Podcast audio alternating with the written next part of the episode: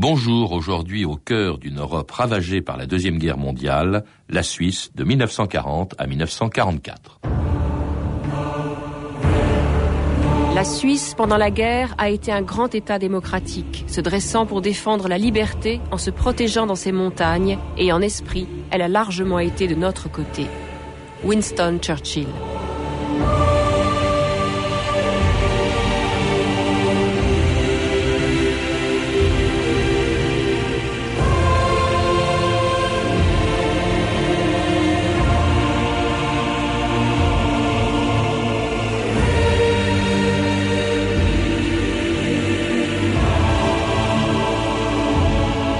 2000 ans d'histoire.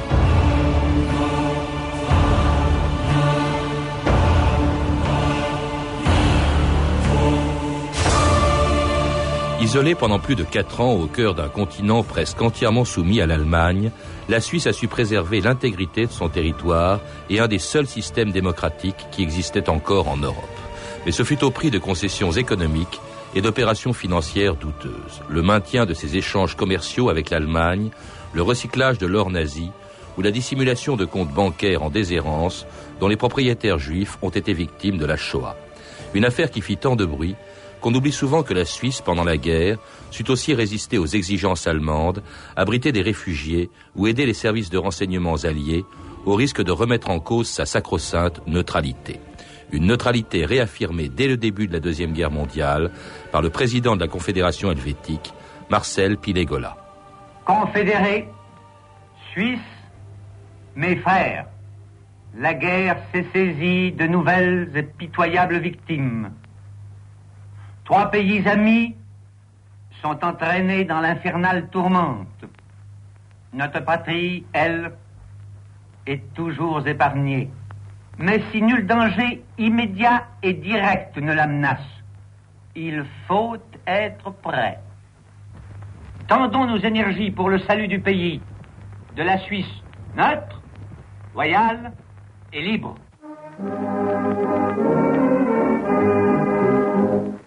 Jean-Pierre Richardot, bonjour. Bonjour. Ah, vous venez d'écrire un livre sur la Suisse pendant la Deuxième Guerre mondiale.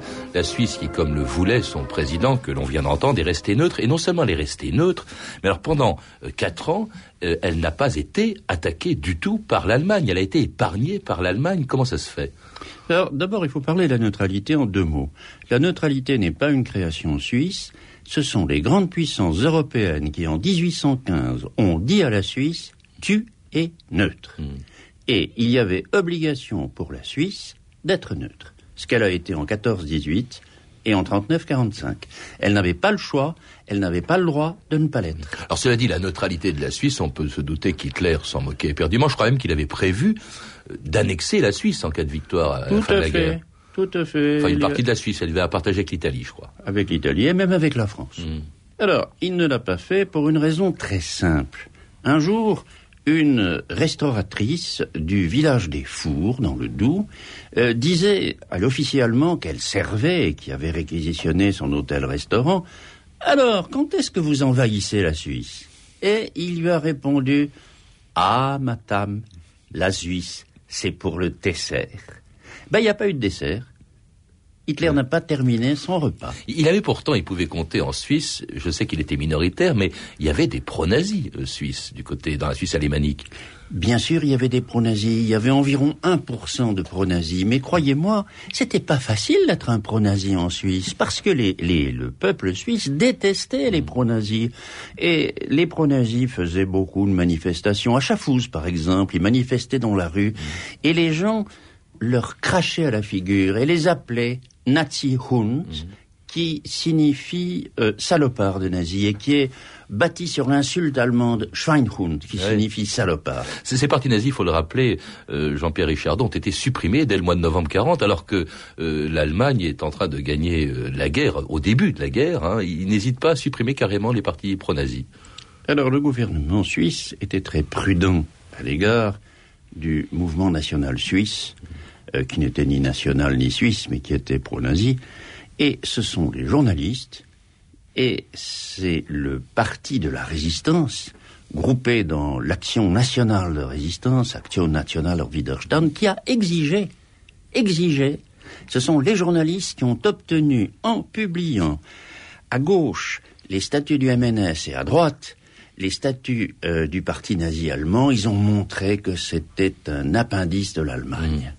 Alors ça a été supprimé. Alors si, si Hitler hésite malgré tout à, attaquer la Suisse, c'est qu'il peut craindre aussi d'avoir à se heurter à une armée quand même de 500 000 hommes, commandée par un général bien décidé à résister aux Allemands s'il violait la neutralité de son pays, le général Guisan, que l'on écoute ici dans une archive de la radio suisse romande. Je jure de protéger et de défendre de toutes mes forces et au péril de ma vie avec les troupes qui me sont confiées l'indépendance et la neutralité de la patrie.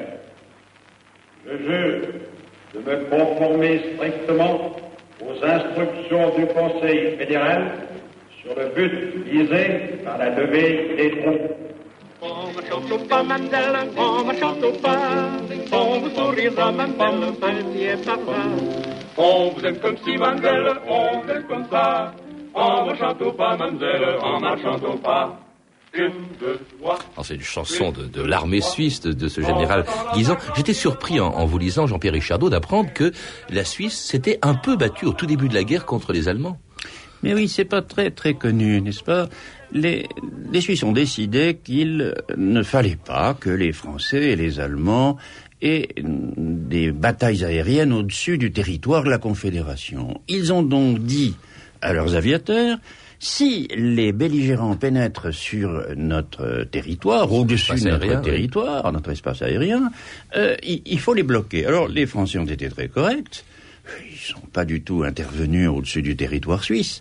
En revanche, les Allemands qui allaient bombarder Lyon trouvaient commode de remonter de Lyon vers le Rhin en euh, empruntant le territoire suisse. Et alors, les aviateurs suisses que d'ailleurs j'ai vu dans des avions Messerschmitt. Hein. Dans des avions Messerschmitt. Contre des Messerschmitt allemands, oui. Euh, euh, sont intervenus et ont abattu plusieurs avions allemands mm. et les Allemands sont revenus et les Allemands ont toujours été battus. Mm. Et l'autre jour à Berne, nous, nous, avons, nous avons été ensemble avec les, ces aviateurs. On a bu un petit vin rosé pétillant. Et ces petits jeunes gens, bah, ils ont 90 ans, ils ont 90 ans aujourd'hui. Alors ces petits jeunes gens, ils ont vu aussi arriver l'armée française hein, euh, en pleine déroute en juin 40, le 20 juin 40. C'est tout un corps d'armée, je crois, qui a été euh, accueilli euh, en Suisse, qui, qui, est entré en Suisse. L'autorisation a été donnée dans Suisse, dans un pays qui a été très affecté, dites-vous, par la défaite de la France, très impressionné aussi. Très impressionné, puisque par le cœur, par les entrailles. Le, Suisse roman est un Français. Historiquement, il est aussi français qu'un Savoyard ou qu'un Franc-Comtois. Il fait partie de la Confédération par la raison et par le cœur, c'est un Français. D'autre part, les Suisses allemands étaient très francophiles parce que très anti-nazis.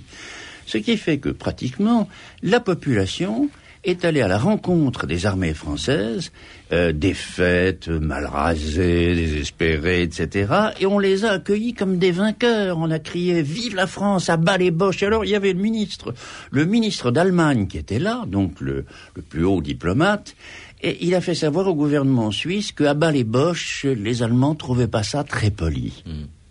Alors bon, affecté par la, la, défaite française, tout le monde ne l'est pas. Hein. Euh, il y a le général Guisan. Alors lui, en revanche, il lance un appel littéralement à la résistance. Vous le mentionnez, euh, au Grutli, dans la plaine du Grutli, qui est historiquement importante pour les Suisses. Euh, il, il, dit nous résisterons si les Allemands nous attaquent. on évoque un réduit suisse dans la montagne, éventuellement en cas d'attaque allemande. Mais en revanche, le président de la Confédération helvétique, qu'on a entendu tout à l'heure, Marcel Pilegola, lui, il, je dis pas qu'il se réjouit de la défaite française, mais vous le citez dans votre livre, euh, Jean-Pierre Richardot, hein, c'est pour nous un profond soulagement de savoir que nos voisins s'acheminent vers la paix, l'Europe doit retrouver un nouvel équilibre, les événements marchent vite, il faut adopter leur rythme, autrement dit, il se résigne à la défaite française et finalement à la domination allemande en Europe. Ça, ça lui été reproché. Marcel Pilegola est catastrophé, comme tous les Suisses, par la défaite de la France. Et il cherche à faire une politique à la Talleyrand c'est un petit Talleyrand. Enfin bon, c'est pas, c'est pas. Il y a aussi une autre conversation où il explique aux Allemands qui viennent le voir euh, pourquoi il garde 500 000 hommes sous les drapeaux. Il dit c'est pour euh, éviter euh, d'être menacé par les communistes français. Enfin bref, disons qu'il lui a beaucoup reproché cette attitude plus, plus qu'ambiguë pendant la guerre. Jean-Pierre Richardot. Alors, il faut rappeler quand même que la Suisse est encerclée, qu'elle se retrouve isolée, qu'elle est coupée de l'extérieur et son commerce en grande partie coupé. Et alors, elle essaye dans un premier temps de faire en sorte de pouvoir compter sur ses propres produits. Alors d'où ce plan euh, très étonnant d'un conseiller fédéral, ce qu'on appelle le plan Valène, un plan de mise en culture de toutes les terres disponibles, y compris en plein cœur de Genève, une archive de la radio suisse romande en 1942.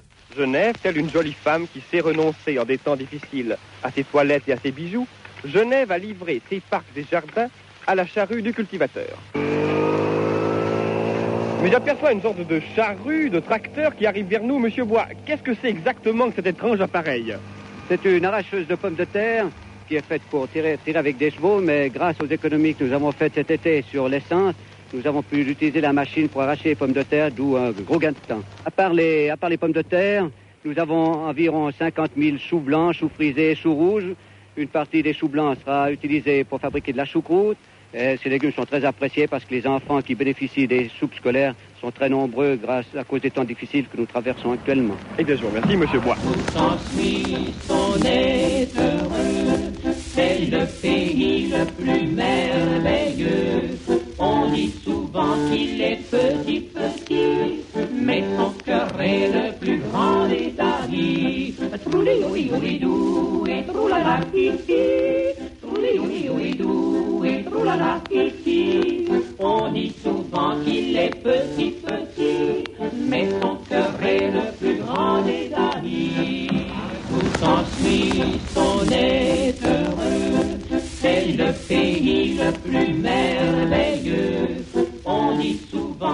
France Inter, 2000 ans d'histoire, aujourd'hui la Suisse pendant la Seconde Guerre mondiale. C'était une bien jolie chanson hein, de, de l'époque, en Suisse on est heureux. Vous avez vécu vous-même en Suisse à cette époque, Jean-Pierre Richardot, je crois, entre 42 et 45 Tout à fait. Et c'était quoi la, la Suisse de l'époque sur le plan matériel? D'abord on y vivait sûrement mieux que dans les pays occupés par l'Allemagne.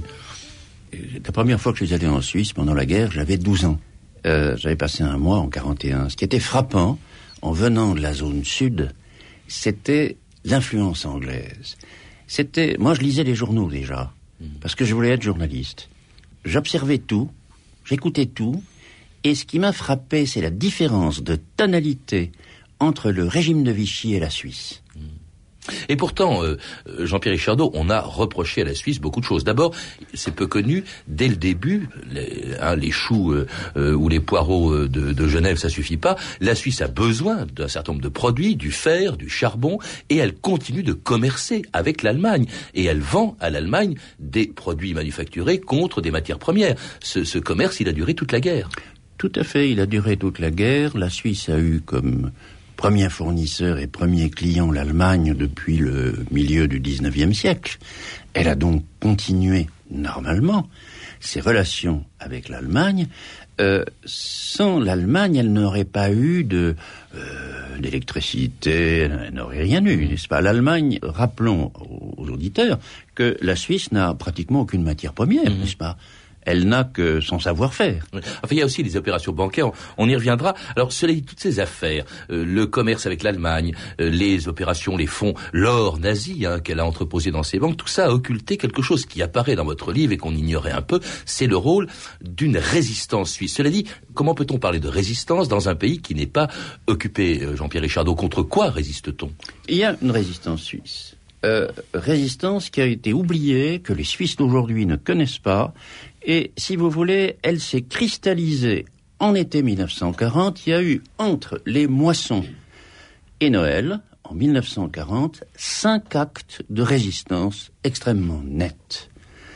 Le premier acte de résistance a été le rapport du 23 juin 1940 de Hans Hausermann, Hans Hausermann, qui est le plus grand résistant suisse, qui est inconnu des Suisses, naturellement, puisque les Suisses connaissent très peu leur histoire. Et cet homme s'est adressé au gouvernement euh, suisse et lui a dit, L'Allemagne marche à la défaite, les États-Unis d'Amérique vont entrer dans la guerre, la Russie également, l'Allemagne et l'Italie vont envahir les Balkans, partant des Balkans, l'Allemagne va envahir la Russie et tout cela se terminera par la défaite du Reich à cause de la ténacité anglaise.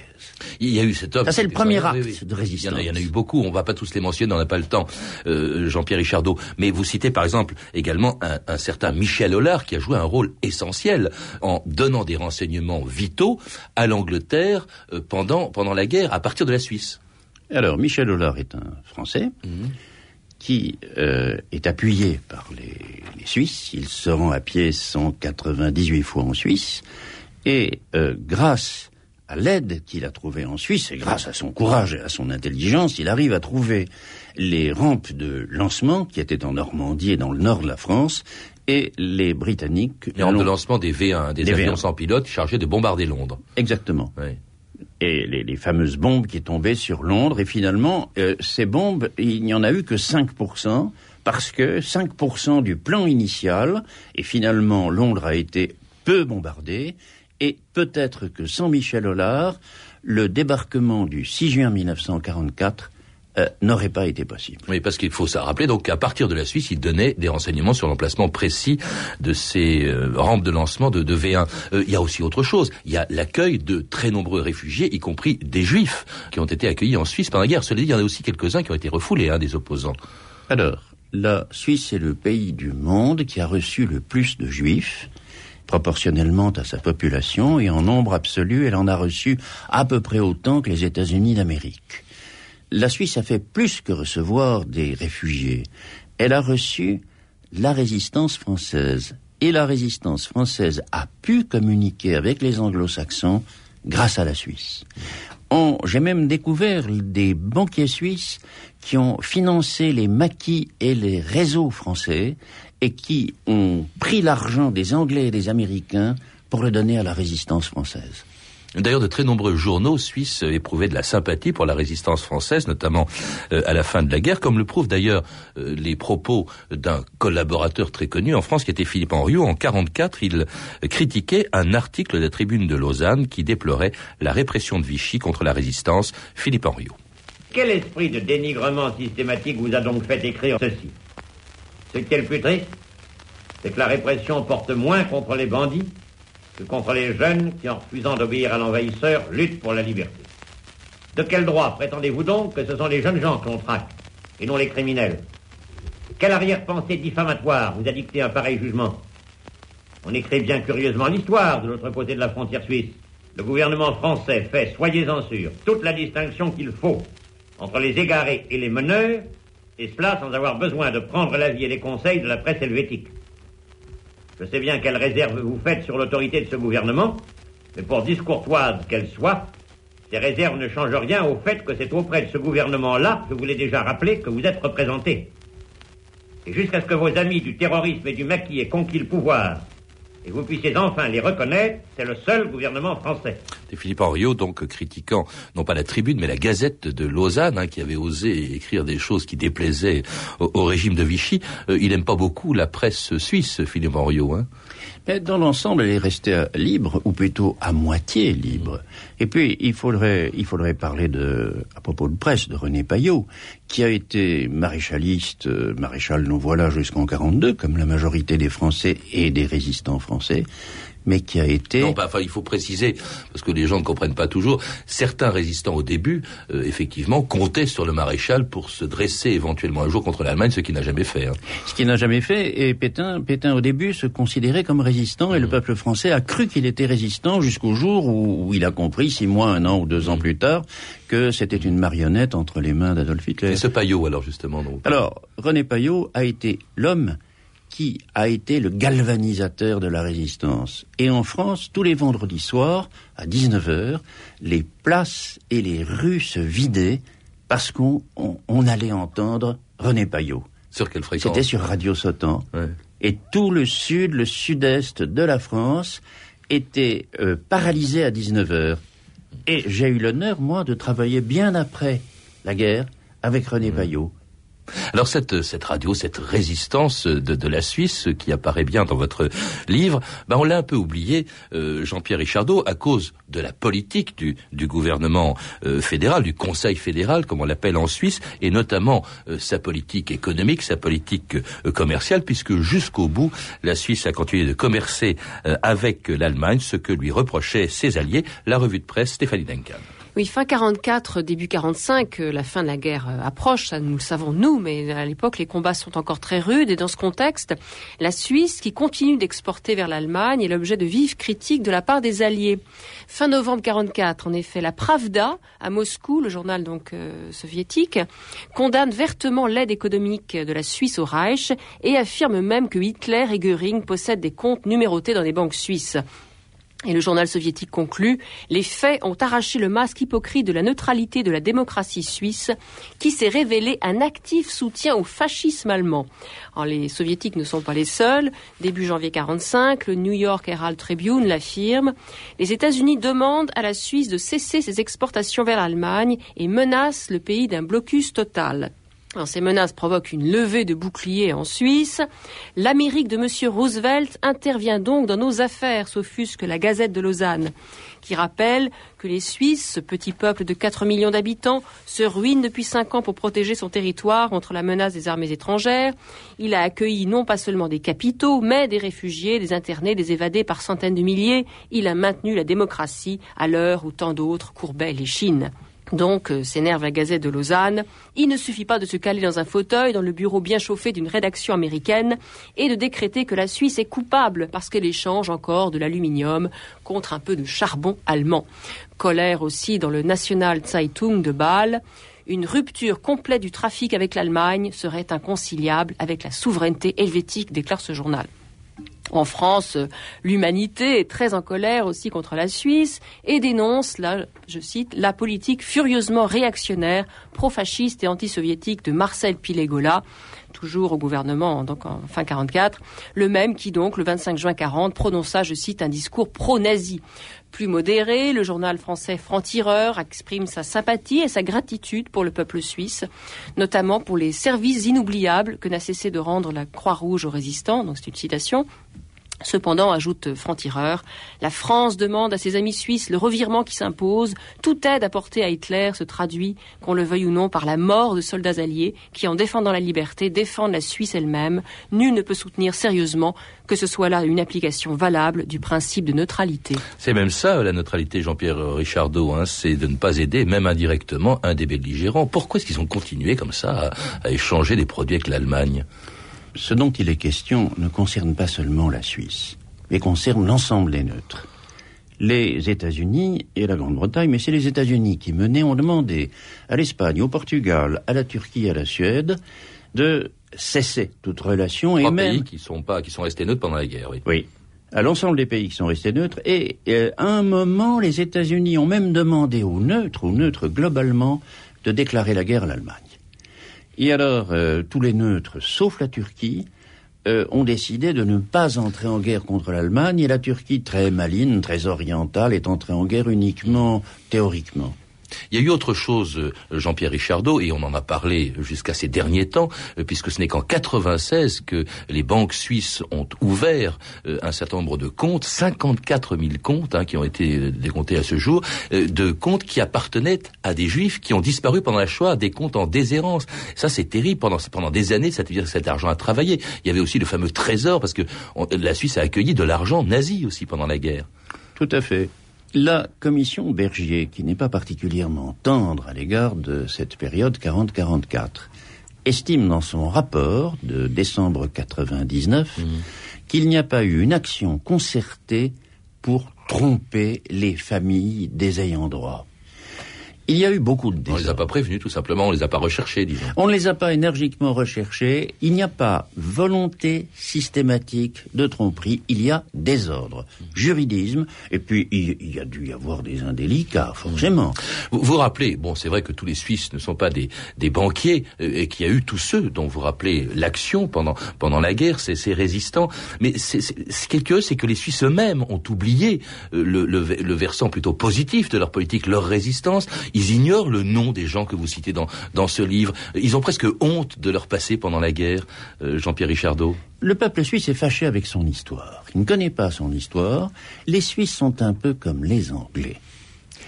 Ils sont d'une paresse d'esprit concernant la vie publique. Ils ont peur des idées. Et qu'est-ce que c'est que l'histoire? L'histoire, c'est essentiellement des idées. Ça remet en cause la société, la société d'hier, la société d'aujourd'hui. Et la Suisse a un problème avec l'histoire. Elle pouvait descendre en flammes d'Amato en disant simplement ce qu'ils avaient fait pendant la guerre, qu'ils avaient reçu la résistance française, qu'ils avaient aidé les Tchèques, les Polonais, qu'ils avaient donné de l'argent et des armes. Eh bien, écoutez, c'est ce que vous rappelez en tout cas dans votre livre, euh, Jean-Pierre Richardot, parce que c'est un versant peu connu de la politique de ce pays neutre pendant la guerre, de ce pays qui n'a jamais été occupé par les Allemands. Et on retrouve donc tout cela dans ce livre, Une autre Suisse, 1940-1944, un bastion contre l'Allemagne nazie, un livre qui a été publié aux éditions du Félin. Merci à la radio suisse romande pour les archives qu'elle nous a prêtées, ainsi qu'à Dominique Millet de Radio France. Vous pouvez retrouver ces renseignements en contactant, vous le savez, le service des relations avec les auditeurs au 0892 68 10 33 34 centimes d'euros la minute ou nous contacter sur franceinter.com. C'était 2000 ans d'histoire, la technique Benoît Massir, archivina Raïssa Blancoff, documentation Anne Weinfeld et Virginie Bloch-Léné, revue de texte Stéphanie Duncan, une réalisation de Anne Kobilac. Une émission de Patrice Gélinet. Cette émission fut diffusée le 15 février 2002. Demain, dans 2000 ans d'histoire, Philippe Lebert